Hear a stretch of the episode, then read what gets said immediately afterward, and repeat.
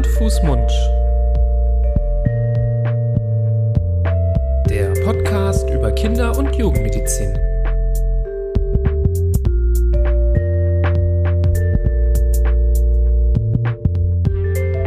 So, ihr Lieben. Ahoi, Florian. Hallo Nibras. Man merkt, du kommst frisch aus dem Hafen, nicht der Ehe, aber anderen Häfen und bist noch ganz auf Seemann geeicht. Ja, ich, ich bin äh, maritim unterwegs, denn wir, wir, wir reiten auf der Welle der Harnwegsinfekte heute. Das war jetzt ein schlechter Witz, Oh, oder? ich sehe nur eine gelbe, eine gelbe Welle vor Ja, mir. jetzt nicht zu viel beschreiben. Das war jetzt nur hier so ein äh, schlechter Einleitungsjoke. Ich nehme alles wieder zurück, äh, bevor du hier zu viel, äh, zu viel beschreibst. Ähm, alles gut bei dir, Florian? Ich frage dich das immer gerne. Diese Frage habe ich erwartet Mhm. und ich habe gerade vorhin überlegt, ob es eigentlich, ob es eine ernst gemeinte Frage ist, die eine ernst gemeinte Antwort nach sich ziehen sollte. Ich bin aber noch zu keinem Ergebnis gekommen. Also ich Okay. glaube, ich glaube, die Frage ist ernst gemeint, was mich Man freut könnte jetzt glauben, du denkst ein bisschen zu viel nach. über unseren Podcast. Nee, so allgemein, über alles, alle Fragen, die ich dir stelle. Das sagt mein Therapeut auch. Ja. Nee, äh, mir geht's gut, vielen Dank. Ähm, wir sind hier, man kann es ja sagen, wir sind hier in unseren heiligen Hallen der Klinik nach Feierabend, um äh, die nächste Episode aufzunehmen. Insofern haben wir alle den Tag, den Arbeitstag noch in den Knochen, aber alles prima. Wie geht's denn sind- dir? Mir geht's gut. Ich bin gut gelaunt. Ich freue mich, dass wir wieder äh, am Mikrofon sitzen. Ja, es war ein Kurzurlaub, das hatten wir ja gesagt. Deswegen äh, gab es letzte Woche die äh, Q&A-Folge. Falls ihr die noch nicht gehört habt, da erfahrt ihr alle schmutzigen Details. Nein, natürlich nicht. Aber alle, ähm, ja, so Hintergrundinformationen, grob über uns, wer wir sind, wo wir herkommen, wie wir an unseren Beruf gekommen sind und an diese Tätigkeit, die wir jetzt hier gerade ausüben, nämlich dem Podcasting. Und ähm, ja, ich fand, es war ein cooles Gespräch, nettes Gespräch und äh, wer da mehr darüber erfahren möchte, gerne zuhören. Wem das total egal ist, wer wir sind, auch okay, auch legitim. Einfach die, äh, die Folge überspringen. Falls ihr jetzt heute das erste Mal dabei seid, ähm, wir sind Florian und Nibras Kinderärzte aus Düsseldorf und machen diesen Podcast über Themen der Kinder- und Jugendmedizin.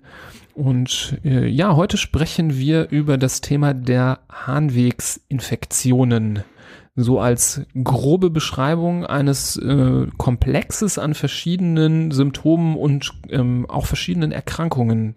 Man kann jetzt nicht sagen, äh, der Harnwegsinfekt.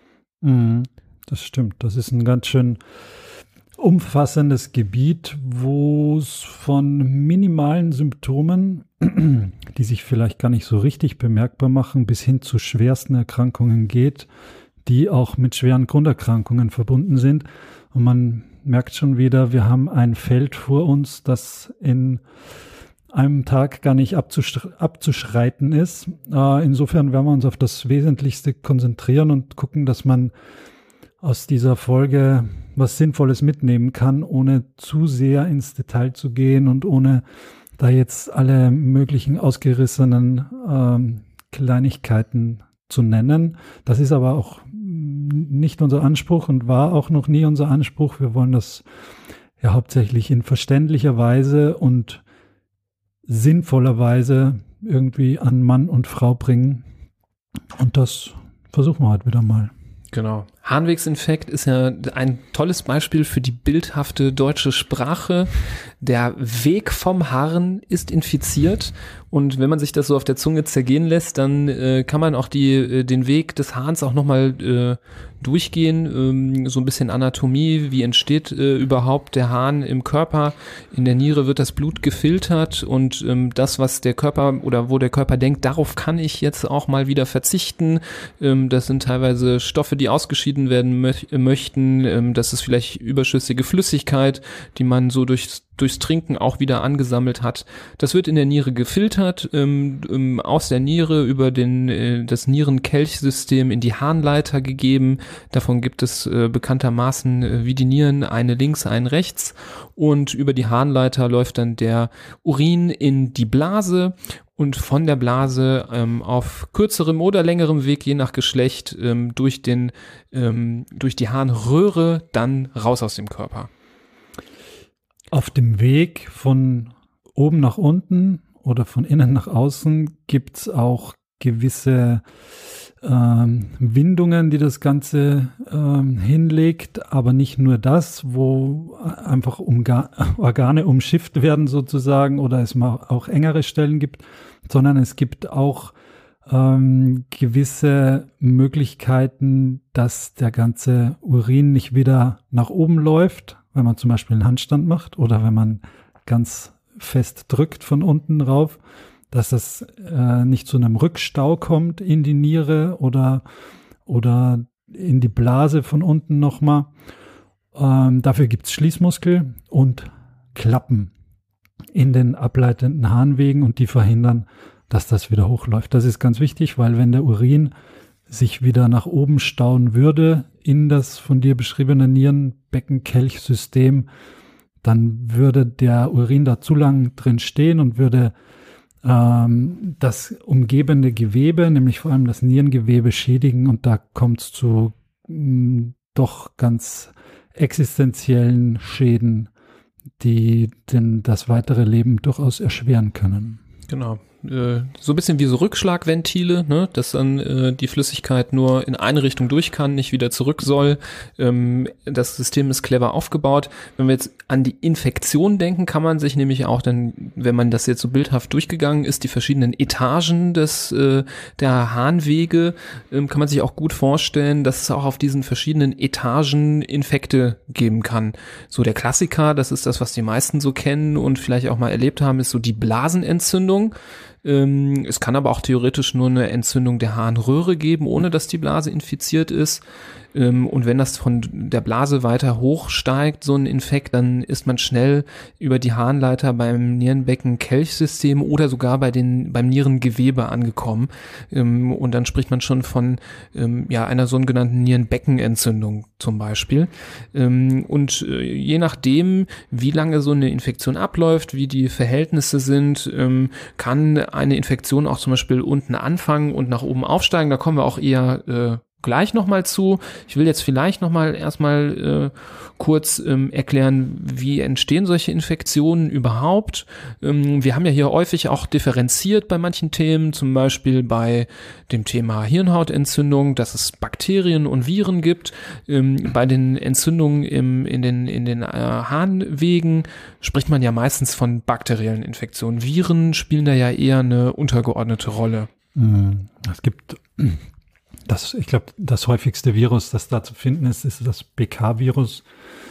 Das tritt aber eigentlich bei gesunden Menschen, die nicht eine Vorerkrankung haben oder nicht ein äh, angeschlagenes Immunsystem, so gut wie gar nicht äh, auf oder kommt nicht vor.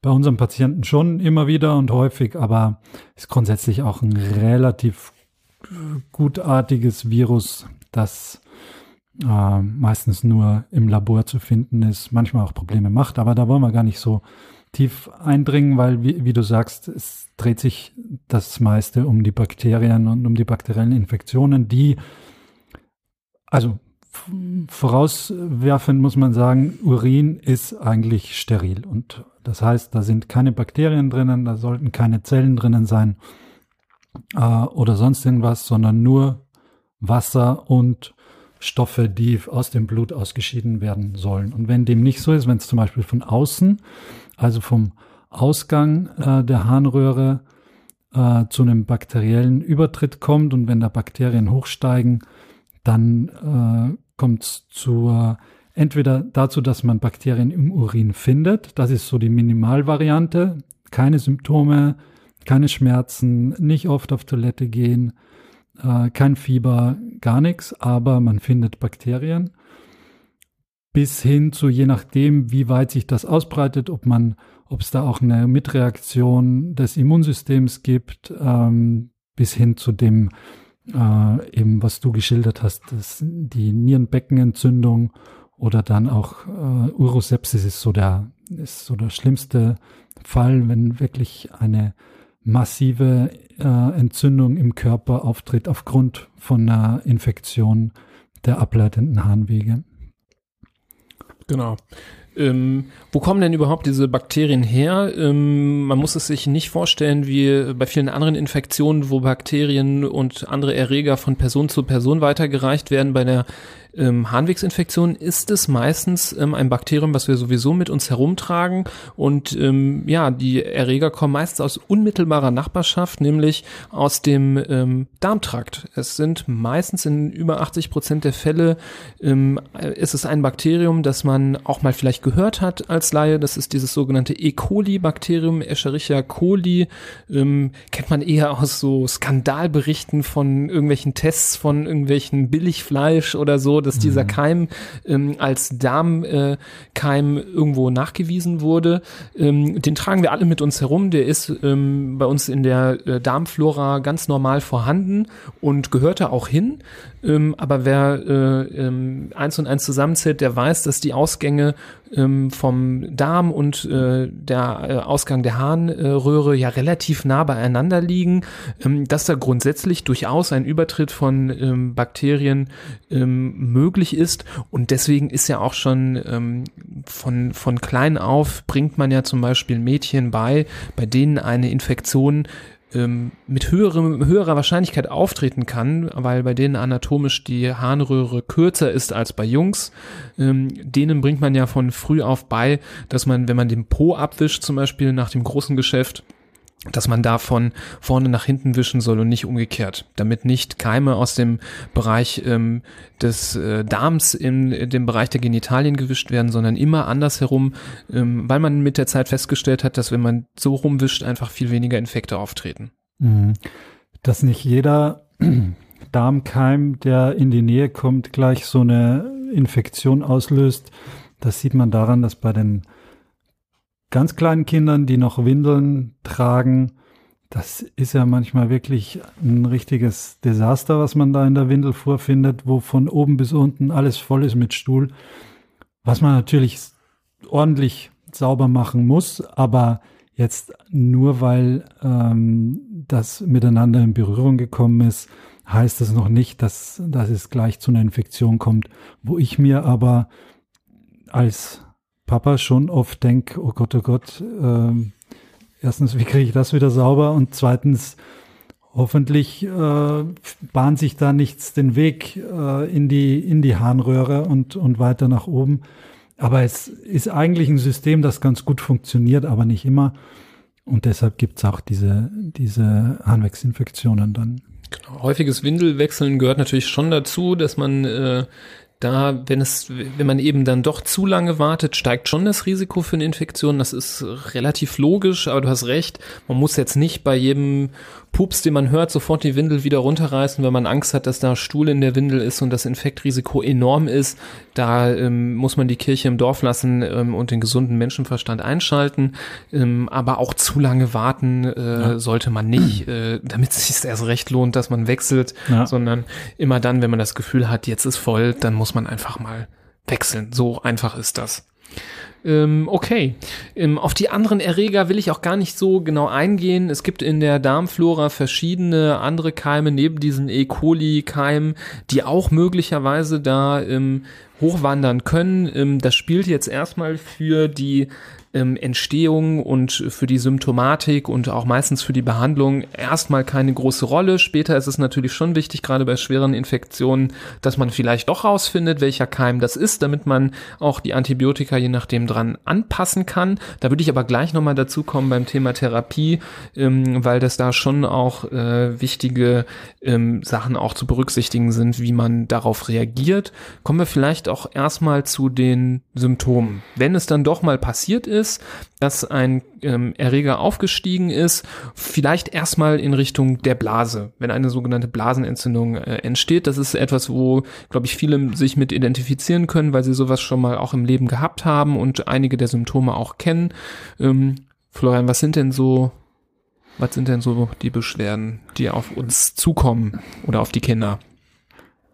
Ich kann das wie so manchmal äh, direkt live und direkt aus, nicht aus eigener Erfahrung, aber aus häuslicher Erfahrung erzählen. Wir hatten gerade äh, bei einem unserer Kinder vor zwei Wochen genau die Situation, dass plötzlich man aus der Toilette hört, aua, Papa, das tut weh beim Pipi machen. Ähm, also gerade morgens, wenn der Urin noch konzentriert ist und das die Schleimhaut, die die äh, Speiseröhre, hätte ich fast gesagt, die Harnröhre auskleidet, eben angegriffen ist aufgrund so eines Infekts, das brennt dann beim Wasserlassen und äh, die Kinder haben ähm, nicht nur morgens, aber vor allem morgens dann Schmerzen dabei. Ähm, was noch ähm, gemeinerweise dazu kommt, ist, dass es, es tut schon weh beim Wasserlassen, man muss aber auch noch häufiger auf Toilette. Also man ist den Schmerzen noch häufiger ausgesetzt. Ähm, Teilweise hat man ja so einen Drang, dass man mhm. die ganze Zeit denkt, ich muss immer noch und manchmal sitzen die Kinder ja dann einfach nur noch auf dem Klo, ja. weil sie immer das Gefühl haben, ich muss, aber es kommt dann irgendwann auch nichts mehr. Mhm. Also so ein komisches oder nur ganz wenig. Genau, so ein komisches Gefühl zu müssen, aber es, es ist eigentlich gar nichts da. Mhm. Ja, das sind so die die ersten Anzeichen eigentlich, wo man schon hellhörig werden sollte und ähm, das auch dem auch nachgehen sollte und das auch untersuchen lassen sollte. Ähm, da hilft es ja dann häufig schon, wenn man einfach den Urin einmal in, durch so eine Urinsticks-Untersuchung äh, anschauen lässt. Das sind schon die ersten, die, der erste Weg sozusagen, der da bereitet werden sollte. Dann gibt's die Symptome sind aber ganz vielfältig. Das geht ja hin bis zu unserem Lieblingssymptom, äh, dem Fieber ähm, oder Bauchschmerzen, Flankenschmerzen. Das alles ähm, sind schon Anzeichen dafür, dass, äh, dass sich da etwas äh, zusammenbraut da unten. Genau. Äh, umso kleiner die Kinder sind, umso schwieriger ist es äh, wieder mal zu erkennen. Das ist ja bei vielen Infektionen, so haben wir schon oft äh, gesagt. Du hast äh, das schöne Beispiel gebracht von dem Kind, was schon ruft und eins der klassischen Symptome beschreibt. Da ist man dann schon relativ äh, sicher, wobei ich da so ein kleines Häkchen noch dran machen wollte, dass ich das schon auch das ein oder andere Mal erlebt habe, dass Kinder sich mit der ganz klaren äh, Diagnose in Anführungsstrichen einer Blasenentzündung vorgestellt haben. Der Grund für die Schmerzen und das Brennen Rennen beim Wasserlassen und das Kratzen zwischen den Beinen waren dann aber zum Beispiel äh, Wink zu unserer vorigen, äh, einer unserer vorigen Folgen Würmer zum mhm. Beispiel. Mhm. Auch das kann dahinter stecken, ähm, sollte dann auch äh, durch einen äh, Arzt natürlich auch äh, erkannt werden, wenn man das so erzählt. Zum, gerade so dieses viele Kratzen zwischen den Beinen mhm. kann ein Indiz sein, kann aber auch durch eine Blasenentzündung auch ausgelöst sein, wenn das da so unangenehm ist, dass die Kinder da immer wieder ähm, mit der Hand hingehen. Mhm. Ähm, äh, nur, dass man das im Hinterkopf behält ähm, um, umso kleiner die Kinder, desto schwieriger zu erkennen. Fieber ist, glaube ich, auch eher ein Symptom, das häufiger bei kleineren Kindern auftritt, äh, bei so Schulkindern, die mal eine Blaseninfektion haben. Da kann auch mal gut das Ganze ablaufen ohne Fieber. Ähm, die, die, bei den Babys ist es auch oft so, dass die äh, quengelig sind, ähm, dass die unruhig sind, vielleicht nicht gut schlafen, dass die Windel immer wieder feucht ist, obwohl man die gerade gewechselt hat. Ähm, da kann man das vielleicht auch mal erkennen, dass die häufiger ähm, Wasser lassen lassen. Ähm, aber ansonsten ist es natürlich gerade bei so ganz kleinen Kindern schon schwierig zu erkennen und ähm, jegliches Fieber in dem Alter, gerade bei Neugeborenen und kleineren Säuglingen, sollte dazu führen, dass auch sowas mit untersucht wird, dass sowas auch ausgeschlossen wird, dass es eine solche Infektion ähm, im Bereich der Harnwege ähm, sein kann. Mhm. Und eben dann, wenn eine solche Infektion, ja, sagen wir mal, sehr schnell voranschreitet oder längere Zeit nicht erkannt und nicht behandelt wird, ähm, kann eine ähm, Infektion aus der Blase, wie gesagt, aufsteigen im Bereich der Nieren und dann verändert sich auch manchmal so ein bisschen das Be Beschwerdebild. Dann kommen, wie, wie von dir angedeutet, auch häufig diese Flankenschmerzen dazu Ihr wisst, dass die Nieren eher ein bisschen weiter oben äh, im Bauchraum liegen und eher Richtung Rücken ähm, verlagert, da so ganz gut eingepackt sind in das Gewebe. Und ähm, wenn man sich so einmal um die Flanke herumgreift, die Hand schon so aufstützt, äh, da genau dort befinden sich die Nieren. Und ähm, ja, bei Kindern kann man auch mal durch leichtes Klopfen an die Stelle einen Schmerz provozieren und ähm, hat dann ein Indiz. Ähm, selten, aber auch möglich kann das ja auch auf beiden Seiten auftreten. Meistens ist es eher doch eine Seite, die betroffen ist. Ähm, und umso schlimmer die Bauchschmerzen werden, umso verdächtiger ist es auch, dass es vielleicht dann äh, eine Nierenbeckenentzündung geworden ist. Ähm, und allerspätestens dann aber auch schon bei Zeichen einer Blasenentzündung sollte man den Arzt ähm, konsultieren, mhm. aufsuchen. Ähm, ich habe jetzt noch ein Symptom vergessen, was ich mir extra nochmal aufgeschrieben habe. Natürlich auch sowas wie blutiger mhm. äh, Urin mhm. oder so ganz komischer trüber Urin mhm. kann auch mal ein Indiz sein. Ähm, oder der Geruch, übelriechender Urin. Richtig, genau. Das wäre so ist so ein bisschen dankbarer, weil das ist, macht das Ganze schon sehr naheliegend, äh, wenn man merkt, dass in der Windel entweder oder ähm, am Klo das Ganze einfach äh, schlecht riecht. Das sollte ja normalerweise nicht der Fall sein. Genau. Und dann ist sozusagen die Überleitung zum Arzt, der sich dann drum kümmern muss und der das Ganze abklären muss mit zunächst einem, einer Urinsticksuntersuchung. Ähm, die gar nicht, das ist ja gar nichts Besonderes, aber da gibt's trotzdem die äh, so gewisse technische Kniffe, die man beachten muss. Man darf nicht gleich den ersten Urin, der rauskommt, untersuchen, weil der eigentlich das darstellt, was möglicherweise da aus der Harnröhre rausgespült wird. Das muss noch nicht äh, genau dem entsprechen, was man jetzt auch in der Harnblase vorfindet. Deshalb muss man sogenannten Mittelstrahlurin gewinnen. Also die ersten Tropfen oder den ersten Schuss sozusagen verwerfen und dann den Strahl, der aus der Mitte der, der Blasenfüllung kommt, den muss man dann auffangen und untersuchen. Und dann hat man auch ein hoffentlich ganz repräsentatives äh, Teil gefunden, das man da untersuchen kann. Ähm, da darf man nicht, nicht gleich am Anfang äh, den, den Teststreifen schon drunter halten oder, oder in dem Becher halten. Viele Eltern äh, packen sich jetzt schon an den Kopf und sagen so, ihr Träumer, ihr äh, erzählt das hier so, als wäre das so einfach. Nein, das wollte ich auch nochmal drauf eingehen. Das Thema Uringewinn, um eine Untersuchung zu machen, ist, glaube ich, einer der, ja, sagen wir mal, äh, ja, fast schon schwierigsten Themen in der Kinderarztpraxis und in der Kinderklinik, weil ja, es ist ganz selten, dass äh, ein Kind äh, dann sagt, ja, ich muss gerade, kein Problem, ich weiß auch, wie ich Mittelstrahlurin kontrolliert äh, in den Becher zuführe, ähm, gerade wenn die Kinder sehr klein sind und dich nur mit großen klimpernden Augen anschauen und sowieso nicht checken, was jetzt gerade überhaupt äh, du von denen möchtest, mhm. dann ist es doch sehr, sehr schwierig, den Urin zu gewinnen, ist auch in der Kinder- und Jugendmedizin auch seit seitens der Ärzte ein auch teilweise kontrovers diskutiertes Thema, mhm. wie man dann da dran kommt. Und gerade wenn man daran denkt, dass die äh, ganz kleinen Kinder von so einer Infektion dann doch sehr durchaus gefährdet sein können, ähm, ist es sehr wichtig, bei denen, wo es aber am schwersten zu gewinnen ist, es zuverlässig irgendwie rauszubekommen. Und ähm, da gibt es verschiedene Ansätze. Viele Eltern kennen wahrscheinlich diese Urinbeutel, die dann ähm, bei Jungs um das Genital herum, ähm, bei Mädels ähm, häufig so im Bereich der Schamlippen aufgeklebt werden und wo die Hoffnung besteht, dass da der Urin reingeht. Da ist natürlich Mittelstrahlurin nicht möglich zu gewinnen, weil da alles reingeht. Bei so kleinen Kindern ist man aber häufig froh, dass überhaupt irgendwie mal was da ist. Das macht es natürlich aber schwierig. Durch die Kontamination, gerade im Bereich des Eingangs zur Harnröhre, ähm, können da falsche Ergebnisse bei rauskommen.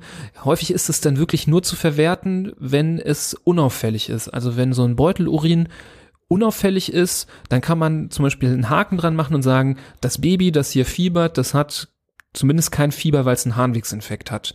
Ähm, wenn ich aber denke, es könnte einer sein und der Urin ist so grenzwertig oder irgendwie dann doch auffällig, dann ist es ein bisschen schwierig zu sagen, lag das jetzt an dem Pipi-Beutel, der geklebt wurde, oder lag das daran, dass ähm, das Kind doch irgendwie was hat und die Technik war nur schlecht.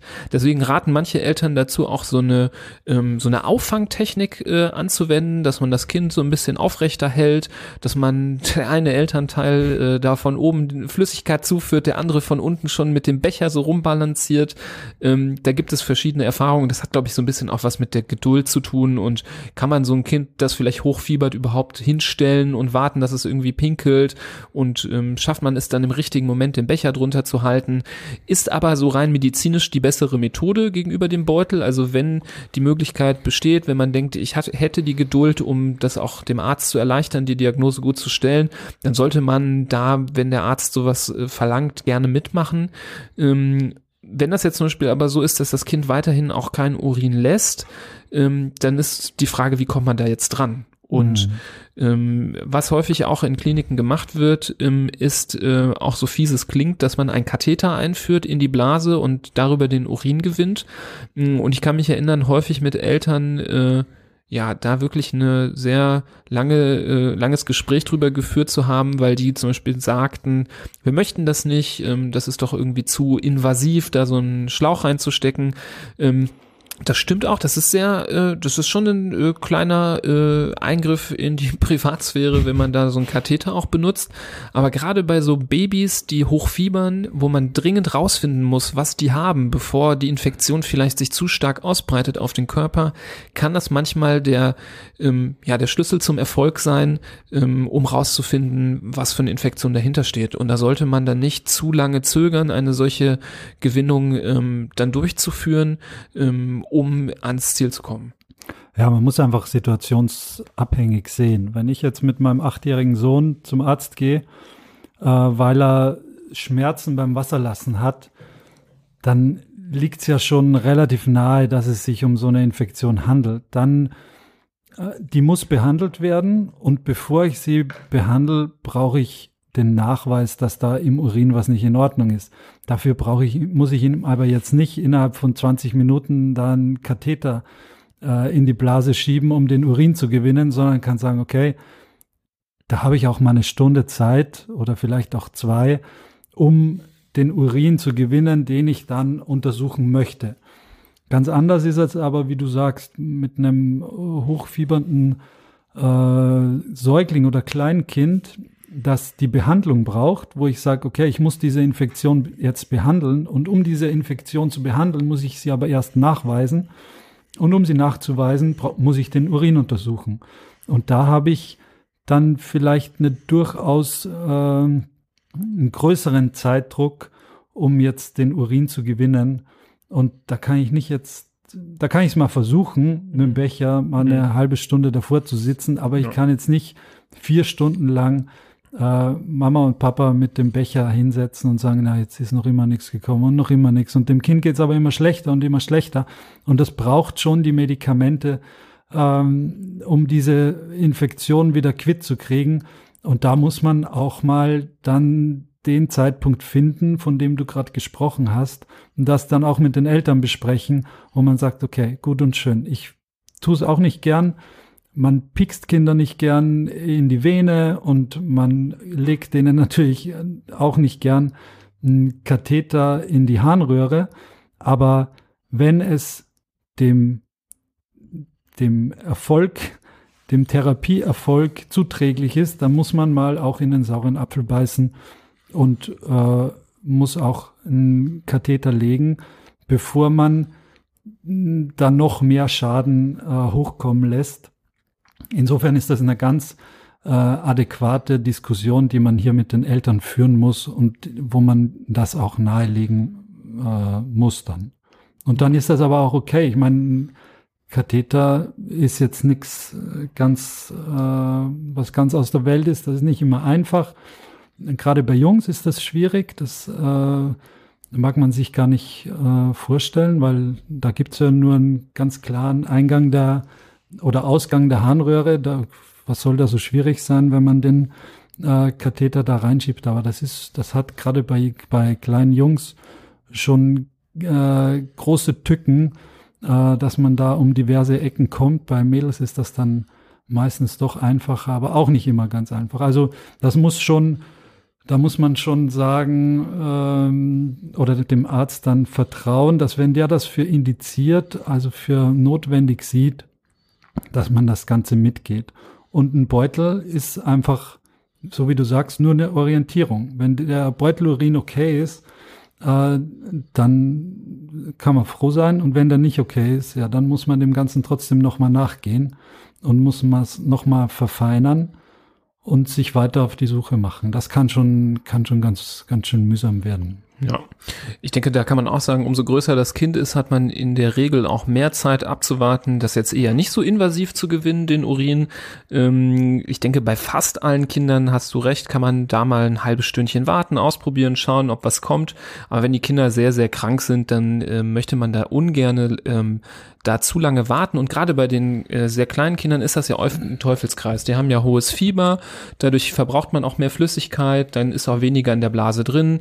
Ähm, manche Kinder ähm, in dem Alter haben auch unter einem Harnwegsinfekt zum Beispiel Durchfall oder Erbrechen und verlieren darüber auch Flüssigkeit. Da kann das sein, dass man da stundenlang wartet und es kommt kein Urin und der einzige Weg ist einfach dieser Katheter. Und ähm, da sollte man seinem Arzt auch vertrauen, äh, wie du richtig gesagt hast, für uns ist das auch nicht angenehm, sowas zu machen, ähm, dass wir das wirklich dann nur tun, ähm, wenn es äh, unbedingt notwendig ist. Ich würde es jetzt eher tun bei meinen Kindern, als denen jetzt zum Beispiel ein Medikament zu geben, das äh, den, dass die Urinproduktion ankurbelt. Äh, manchmal muss man auch beides machen. Manchmal brauche ich auch dieses Medikament, ähm, damit da mehr Urin produziert wird, um ihn zu untersuchen. Ähm, aber meistens ist es schon durch eine Katheterisierung dann schon möglich, den, den Urin zu gewinnen. Wie gesagt, würde ich dem vorziehen, dass ich sage, okay, ich gebe dem, dem Kind jetzt das Medikament und warte noch mal eine halbe Stunde, bis das Medikament wirkt und bis da der Urin dann von alleine rauskommt und vom, mit dem Becher aufgefangen werden kann. Genau.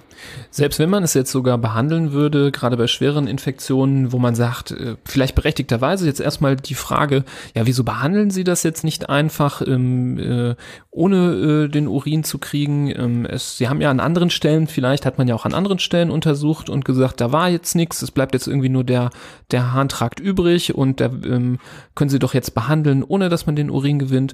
Das ist äh, immer so ein Trugschluss. Wir brauchen oft die Information, gerade bei schweren schweren Infektionen, welche Erreger genau dahinter stecken. Es gibt nämlich, das habt ihr alle schon mal gehört, ähm, äh, Bakterien, die auch resistent sind gegen gewisse Bakterien.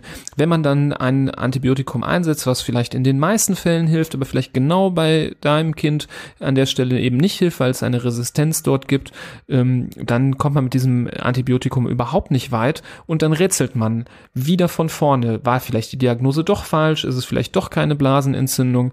Ähm, und wenn man einfach dann dann den Keim nachweist und ähm, wir untersuchen dann auch, auf welche äh, Antibiotika dieser Keim sensibel ist, dann stellen wir häufig die Therapie auch dahingehend um und können dann ähm, dieses Bakterium treffen. Ich will noch mal ganz kurz darauf eingehen, eben genau das, was wir also äh, quasi schon eingedeutet haben. Was ist eben die Gefahr, wenn man das nicht gut behandelt äh, oder ähm, zu spät behandelt? Die Nierenbeckenentzündung haben wir schon gesagt als äh, Konsequenz der ähm, Blasenentzündung, wenn man da zu lange wartet zum Beispiel. Und ähm, eine Nierenbeckenentzündung, eine, eine Entzündung der Niere, ähm, gerade bei ähm, Säuglingen, die noch ein sehr zartes, ein noch nicht ganz ausgereiftes Nierengewebe haben, kann wirklich ähm, Schäden Schäden verursachen. Es gibt Studien, die zeigen, dass dort Narben entstehen im Bereich des Nierengewebes, die vielleicht jetzt aktuell keine, keine Probleme machen, aber man braucht ja seine Nieren sein Leben lang und jeder weiß, dass man ohne Nieren auch nicht leben kann. Ähm, vielleicht bezahlt man die Rechnung dann an einer anderen Stelle. Und die allerschlimmste Neben- äh, oder allerschlimmste Komplikation hast du eben schon angedeutet, das ist die, der Übertritt der Bakterien meistens im Bereich der Nieren in das Blutsystem und von dort Verteilung ähm, durch den ganzen Körper. Eine Blutvergiftung, sogenannte Sepsis, kann auch ihren Ursprung in den Harnwegen haben.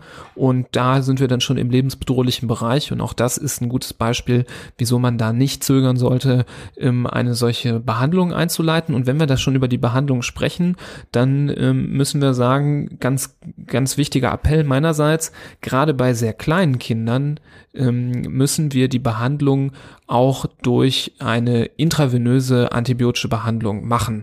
Die, ähm, man kommt mit den Antibiotika, wenn man sie äh, schluckt, bekanntermaßen, ähm, gerade bei Nierenbeckenentzündungen, äh, ähm, nicht weit. Man kommt äh, nicht ausreichend äh, gut ähm, an die Bakterien ran und da hat sich die Behandlung durch die Vene etabliert als der Weg, der die Infektion am ehesten ähm, ausreichend gut bekämpft. Und deswegen nicht wundern, dass wenn der Arzt das, die Vermutung hat, dass zum Beispiel eine solche Nierenbeckenentzündung dahinter stehen könnte, dass der dann häufig sagt, sie müssen leider hier bleiben, sie müssen oder sie müssen in die Klinik fahren. Mhm. Denn das ist wirklich der Weg, wie man ähm, am ehesten diese Infektion wegbekommt und wie gesagt, wenn die Infektion im Nierenbecken und in der Niere angekommen ist, dann ist das kein Spaß mehr, dann ist das eine schwerwiegende Infektion, die man wirklich mit allen Mitteln bekämpfen muss. Mhm.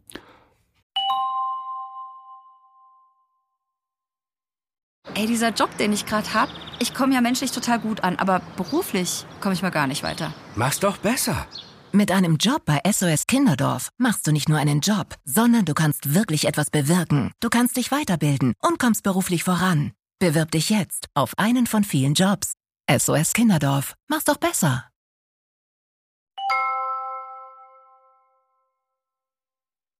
Bei der Blasenentzündung, wenn es nur dabei äh, bleibt, die kann man schon auch zu Hause behandeln mit Antibiotikum, das man schlucken muss über mehrere Tage.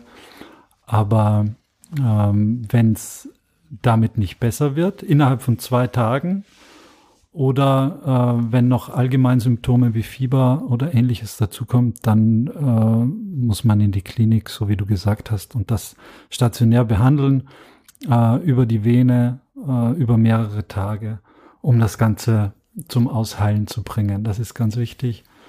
Ähm, und vor allem diese zwei Tage sind, äh, wenn es nach zwei Tagen nicht besser ist, da muss man auch noch mal zum, zum Kinderarzt gehen. Der muss den Urin noch mal angucken äh, wenn sich der Befund gebessert hat, dann äh, kann man mit den Tabletten oder mit dem Saft weitermachen und wenn nicht, dann muss man mindestens das Medikament umstellen oder eben intensivieren und, und intra, intravenös verabreichen.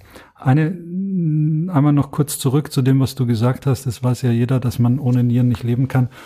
Ich weiß gar nicht, ob das so, so klar ist, ähm, dass man die ähm, das, es gibt ja Organe, die braucht man zum Leben, so wie die Niere oder die Leber. Es gibt Organe, die braucht man nicht unbedingt, so wie die Milz zum Beispiel.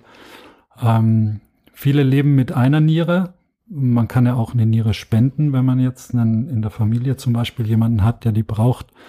Dann kann man auch mit einer Niere weiterleben. Umso mehr muss man dann natürlich auf diese eine Niere aufpassen und schauen, dass sie nicht durch Infektionen und Entzündungen noch äh, geschädigt wird. Äh, das ist zum Beispiel bei Kindern, die auch nur mit einer Niere zur Welt kommen. Ähm, auch da muss man dann ganz großzügig die, die Harnwegsinfekte behandeln und auskurieren. Behandlung wollen wir, glaube ich, gar nicht weiter hm, eintauchen, oder? Ich würde nicht auf die einzelnen Antibiotika jetzt unbedingt eingehen, weil das in der Situation auch äh, vielleicht äh, den Bogen ein bisschen überspannt. Ja. Wie gesagt, wichtig ist, dass man daran denkt, dass ähm, Antibiotika ganz häufig notwendig sind, dass das Infektionen sind, die man eben, man kennt das, wir haben das ja schon bei anderen Themen gesagt, da kann man auch mal nur symptomatisch behandeln, da kann man vielleicht nur einen Ibuprofensaft oder Paracetamolsaft geben gegen die Schmerzen. Nee, bei einer Blasenentzündung ist ganz häufig Antibiotikum notwendig ähm, und äh, man sollte trotzdem nicht vergessen, dass es auch andere Maßnahmen gibt, die wichtig sind. Man sollte sehr viel trinken, ähm, da äh, muss man die Kinder motivieren, denn das kann man sich gut vorstellen, wenn da Erreger drin sind und äh, das Ganze auf dem Trockenen liegt und nicht gut durchgespült wird, dann kommen die auch schlechter wieder aus dem Körper raus. Wenn man viel, viel trinkt, dann ähm, fördert man das Ausspülen dieser Erreger ähm, aus dem, äh, aus dem Harntrakt und das äh, sollte man fördern. Es gibt auch so Mittelchen, äh, Hausmittelchen. Man empfiehlt immer das Trinken auch von Cranberry-Saft ähm, bei Harnwegsinfektionen, weil in Cranberries ähm, bekanntermaßen ein ähm, Stoff drin ist, der ähm, auch antibakteriell äh, wirkt und es gibt auch Leute, die so eher mal zu Harnwegsinfektionen neigen. Es gibt sogar Kinder, da komme ich aber gleich nochmal zu, mhm. die bestimmte äh, Bedingungen haben und ein sehr hohes Risiko haben für Harnwegsinfektionen. Da äh, sagt man sogar, dass die regelmäßig Cranberry-Saft zum Beispiel trinken sollen. Also ich würde grundsätzlich, wenn mein Kind einen Harnwegsinfekt hätte, würde ich im Supermarkt eine, so ein zwei Tetrapacks Cranberry-Saft mitnehmen und ähm, die dann gerne zum Trinken dazugeben. Ähm, das schadet nicht. Ersetzt aber kein Antibiotikum. Das ersetzt definitiv aber kein Antibiotikum, aber zuträglich sein. Genau. Also in meiner Vorstellungskraft kann ich mir schon vorstellen, dass äh, die Kinder, die Antibiotikum nehmen und viel Cranberry-Saft dann trinken, vielleicht ein bisschen schneller gesund werden, könnte ich mir vorstellen. Ähm, ist auch vielleicht in der Phase, wo man eher kränkelt, äh, als Alternative zum, zum klaren Wasser, vielleicht auch bei kleineren mhm. Kindern reizvoll, da so einen Saft zu trinken, der ein bisschen Geschmack hat, ähm, ist, finde ich, eine Win-Win Situation mhm. mit dem Cranberry-Saft. So als, äh, als Ergänzung. Natürlich, wenn die, der Bauch weh tut, kann man auch äh, Wärme anwenden. Ähm, äh, wenn es äh, an den äh, Nierenbecken ist und die Flanken wehtun, kann man da auch äh, von, von, von Seite des Rückens wärmen. Ähm, das sind äh, verschiedene äh, Maßnahmen. Was ist denn jetzt mit dieser, man sagt ja ganz oft, ja, zieh dich mal warm an oder setz dich mal nicht zu, zu, zu lange auf diesen kalten Stein, ähm, dann kriegst du noch eine Blasenentzündung ähm, das ist ja so eine, so eine, jeder hört das gerade so sein, in, in der Stimme seiner, seiner Mutti irgendwie klingeln oder der Oma, ähm, die das einem so hinterherruft, äh, wenn man wieder mit äh, zu knappem Outfit äh, zur kühlen Jahreszeit, äh, weil man gerne sehr cool sein möchte, äh, sich nach draußen begibt. Ähm, da kann ich zu sagen, so richtig viele Studien gibt es dazu, glaube ich, nicht. Mhm. Aber es gibt schon die Theorie, die auch, finde ich, plausibel ist, gerade bei, ähm, bei Mädchen, die eben ja den kürzeren Harnleiter haben, ähm, äh, Entschuldigung, die kürzere Harnröhre haben, ähm, dass wenn der gesamte Bereich durch langes Sitzen auf zum Beispiel einer kühlen Unterfläche unterkühlt ist, dass dort dann einfach die Abwehr gegen Erreger auch äh, weniger aktiv ist und dass das grundsätzlich ähm, vielleicht das Risiko ein bisschen erhöht. Und wenn man äh, da, ähm, ja, das ist kein super krasser äh, Risikofaktor, dass jeder, der da zu lange sitzt, sofort eine Blasenentzündung kriegt. Aber ich denke, bei vielen, vielen hört man das dann schon in der Geschichte immer wieder mal raus, hab da zu lange gesessen mhm. und dann eine Entzündung bekommen. Ähm, das ist so ein Risikofaktor. Man kann sich schon vorstellen, dass das genau. nicht gerade äh, und wir sind ja äh, nicht nur die Kindermedizin, sondern wir sind auch die Jugendmedizin. Und da wollte ich nochmal den Aspekt ansprechen, dass äh, natürlich auch häufiger Geschlechtsverkehr ein Risikofaktor ist für Harnwegsinfektionen, gerade wenn die ähm, Jugendlichen da anfangen, sexuell aktiv zu sein. Ähm, auch ein guter Indikator, wenn man da jetzt nicht so viel mit seinem äh, Sprössling drüber spricht, aber äh, der, äh, der Sohn oder die Tochter den äh, neuen Partner äh, mitbringt und zwei Wochen später andauernd Harnwegsinfekte äh, mit sich rumschleppt, kann das ein Indikator sein, dass es da losgegangen ist und kann vielleicht auch der anstoßende Punkt sein, dass man, wenn man vielleicht nicht so der aufmerksame Typ ist, der das mitbekommt, ähm, dass man dann über das Thema Verhütung mal genauer spricht, wenn man das nicht schon gemacht hat. Denn auch die Verhütung ist eine Prävention für diese Harnwegsinfektionen, ähm, auch für viele andere Dinge, natürlich äh, Schwangerschaften, ähm, das Thema Gebärmutterhalskrebs äh, können wir jetzt hier nicht besprechen, ist aber auch nochmal so ein Aspekt, ähm, wo das Thema Verhütung auch wichtig ist. Ähm, machen wir aber jetzt schon einen Haken dran, weil man, weil das sicherlich eine eigene Folge wert wäre, ähm, ähm, auch interessant und wichtig äh, bezüglich der Impfung. Ähm, aber das könnte auch ein Punkt sein, wo man bei den Jugendlichen dran denken muss. Äh, die dürfen wir hier natürlich in dem Podcast nicht vergessen. Und die Intimhygiene, die man mit seinem Kind auch früher oder später mal ansprechen sollte ähm, und mal drüber sprechen sollte, wie man sich was eigentlich sauber macht. So Richtig. regelmäßig. Ne? Richtig. Richtig. Nochmal zu den Antibiotika. Ich glaube, das ist auch ein Thema, wo du jetzt gleich noch hin willst. Ähm, es gibt die ja nicht nur zur Behandlung dieser Harnwegsinfekte, sondern auch zur Vorbeugung, damit man die gar nicht erst bekommt. Das macht natürlich nicht bei jedem Sinn, sondern nur in gewissen Situationen. Ähm, die sind einerseits die Zeiträume, wo abgeklärt wird, ob man nicht eine gewisse Veranlagung hat. Und dann, wenn man herausgefunden hat, dass diese vorliegen, ähm, dann äh, kann es auch sein, dass man über einen längeren Zeitraum äh, Antibiotika nimmt, um genau diese Nierenbeckenentzündungen oder die Häufigkeiten dieser Nierenbeckenentzündungen zu reduzieren. Genau. Das habe ich doch deinen Augen richtig abgelesen. Dass, dass ja, ich bin für dich ein offenes Buch. Ja, das ich, stimmt. äh, du, du kannst, äh, du kannst mir alles aus meinem Gesicht lesen. äh, genau darauf wollte ich, wollte ich tatsächlich eingehen, denn ich wollte noch mal ganz kurz, ich will das nicht zu sehr aufmachen, das Thema, weil es sehr selten ist, aber das ist auch einer der Gründe, wieso gerade wenn man häufiger Harnwegsinfektionen hat, ähm, da schon genauer geguckt werden muss oder zum Beispiel bei einer sehr frühen Harnwegsinfektion, zum Beispiel bei einem Neugeborenen ähm, oder bei einem jungen Säugling, auch da sollte man auch ruhig von der ersten Infektion ähm, gut gucken.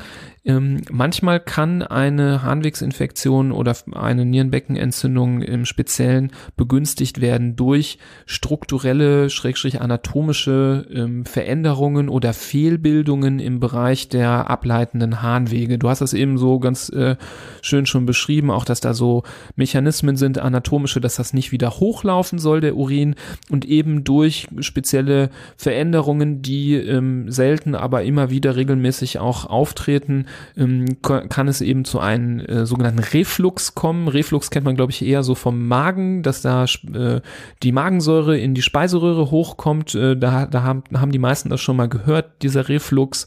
Ähm, und das gibt es aber auch zum Beispiel im Bereich der Harnwege. Klassiker ist zum Beispiel der Reflux, das Aufsteigen von Urin aus der Blase hoch zurück in den Harnleiter und von dort zurück in die Nieren. Ähm, das sollte man bei einem sehr, sehr kleinen Kind, wie eben schon angedeutet, Neugeborenes, zum Beispiel mit einem Harnwegsinfekt, auch schon beim ersten Infekt abklären durch einen Ultraschall. Der ähm, ähm, Kinderarzt oder ein Kinderradiologe kann da relativ schnell sehen, dass zum Beispiel ein Harnleiter ähm, aufgetrieben ist oder ein Nierenbecken aufgetrieben ist, weil sich da die Flüssigkeit sammelt und staut. Das ist dann häufig so ein ähm, äh, Indiz und da gibt es auch so Untersuchungen, wo man ähm, zum Beispiel während des Wasserlassens mit so Kontrastmittel untersuchen kann, ob der Urin denn immer in die richtige oder vielleicht auch mal in die falsche Richtung geht. Ähm, bei einem äh, fünf-, sechsjährigen, der seinen ersten Harnwegsinfekt hat, ähm, ist die Frage äh, oder Jährige ist die Frage häufig nach dem Geschlecht, ob es Sinn macht. Bei Mädels ist das, wie gesagt, das Risiko relativ hoch, eine Harnwegsinfektion bekommen, zu bekommen. Bei Jungs ist es eher niedriger. Da muss man so ein bisschen auch aufs Bauchgefühl hören, ob man es beim, bei der ersten Infektion macht. Aber bei Jungs würde ich sagen, ab der zweiten Infektion bei einem Jungen würde ich schon sagen, dass man sich das mal anschauen sollte. Und, und bei, bei, bei Mädels natürlich auch, wenn man immer wieder, immer wieder Harnwegsinfekte hat, da sollte man auch an solche Sachen denken und großzügig da ähm, in der Klinik, da gibt's häufig Spezialabteilungen, die auf solche Themen spezialisiert sind, ähm, sich beratschlagen lassen, untersuchen lassen. Ähm, und wenn man das dann ausgeschlossen hat, ähm, dann äh, ist man da beruhigt. Ähm, und eben dann, wenn solche anatomischen Bedingungen vorhanden sind, gibt es verschiedene Möglichkeiten. Man kann diese Prophylaxen machen mit Antibiotika, das ist in manchen Fällen wirklich notwendig. Ähm, da sind dann häufig aber auch dann Kindernephrologen schon im Boot, das sind dann die äh, Fachärzte äh, in der Kindermedizin, die sich auf Nierenerkrankungen äh, spezialisiert haben. Ähm, und ganz selten kann auch mal eine Operation notwendig sein, wenn zum Beispiel der Harnleiter falsch in die Blase mündet, an eine falsche Stelle, dass das anatomischerweise zurückläuft, dann kann man den, äh, glaube ich, für einen guten Kinderchirurgen mit relativ wenig Aufwand ähm, in eine andere Stelle implantieren, wo ähm, das Problem eben nicht mehr besteht. Und ähm, so sind viele Kinder dann schon von diesem äh, nervigen äh, Problem erlöst worden möchte ich in der Stelle auch nochmal sagen, es ist selten, also keine Panik ähm, beim ersten Harnwegsinfekt, gerade bei größeren Kindern. Aber ähm, wie gesagt, habe ich schon betont, welche Gruppen ich da meine, die solche Untersuchungen äh, rechtzeitig zugeführt werden sollten. Ja. Ganz genau. Ein sehr harntreibendes Thema. Ein sehr harntreibendes Thema, genau. Äh, bist du schon unruhig? Ich merke, du Du, du wippst her. mit dem Bein, du guckst schon in Richtung Tür, guckst auf deine Uhr. Ähm, aber vielleicht, äh, vielleicht habe ich noch einen Punkt. Hast noch einen Punkt? Ja. Hast noch einen Punkt? Ja, raus damit. Nee, ich wollte dich nur, ich wollte dich nur ärgern. Ich wollte dich nur ärgern. Raus du damit. Wissen, wie sehr ich wirklich pinkeln muss. Ja, du hast ja auch hier viel getrunken, du bist auch ein bisschen selber schuld, äh, aber das äh, ist ja auch gut, wenn man viel trinkt. Nee, ich würde denken, so von meiner Seite aus haben wir das Thema ganz gut umschifft. Aber irgendeinen Punkt hast du sicher noch. Vielleicht einen, der gar nicht mit dem Thema zu tun hat. Ach so, ja, der, meinst, Lass den, meinst den 15-minütigen Werbeblock, der jetzt noch kommt? Seine Werbeschalte. Nein, ich halte mich, ich, ich halte mich äh, an der Stelle äh, für dich, für dich, nur für dich, damit du jetzt nicht mehr weiter äh, auf die Folter gespannt wirst. Äh, kurz erwähne, dass äh, ihr, wenn ihr das gut findet, was wir hier tun, ähm, bitte sehr gerne den Podcast weiterempfehlt ähm, an, äh, an andere Eltern, an andere Leute, die mit Unbedingt. Kindern zu tun haben, ähm, die von den Inhalten, die wir hier kommunizieren, äh, ja, profitieren können. Wenn ihr noch Fragen zum Thema habt, könnt ihr uns kontaktieren über Social Media, Instagram, Facebook, Twitter, könnt ihr uns erreichen oder eine Mail an info@handfußmund.de und Wunschthemen. Wunschthemen Wir könnt ihr äußern. Alles offen. Richtig. Genau. Ich merke schon, du hast irgendwie Lust, den, den, den Werbeblock einfach mal zu übernehmen nächstes ja, Mal. wer weiß. Ja, wer weiß. Ein 30 Wer weiß. Ich weiß aber, dass ich äh, eine 5-Sterne-Bewertung bei äh, Apple Podcasts zum Beispiel cool fände, wenn ihr dort unterwegs seid. Das hilft uns auch besser gesehen zu werden. Ähm, und äh, an allerletzter Stelle, oder nee, habe ich schon gesagt, die persönliche Empfehlung ist die allerbeste Werbung. Also einfach weiterleiten, wenn ihr das hier gut findet. Jawohl. Haben wir wieder eine Episode. Genau. Sehr schön. Ähm, an dieser Stelle bleibt mir sonst nichts anderes, außer zu sagen, sauber bleiben. Der Klassiker-Spruch, der der Von unwitzige Arzt hinterherruft nach dem Harnwegsinfektbesuch in der Kinderarztpraxis. Nein, also ähm, wie gesagt, wenn, äh, wenn ihr hier noch einen Aspekt nicht besprochen gesehen habt, meldet euch gerne. Ansonsten sage ich Tschö mit Ö und wir hören uns beim nächsten Mal. Auf Wiedersehen. Tschüssi.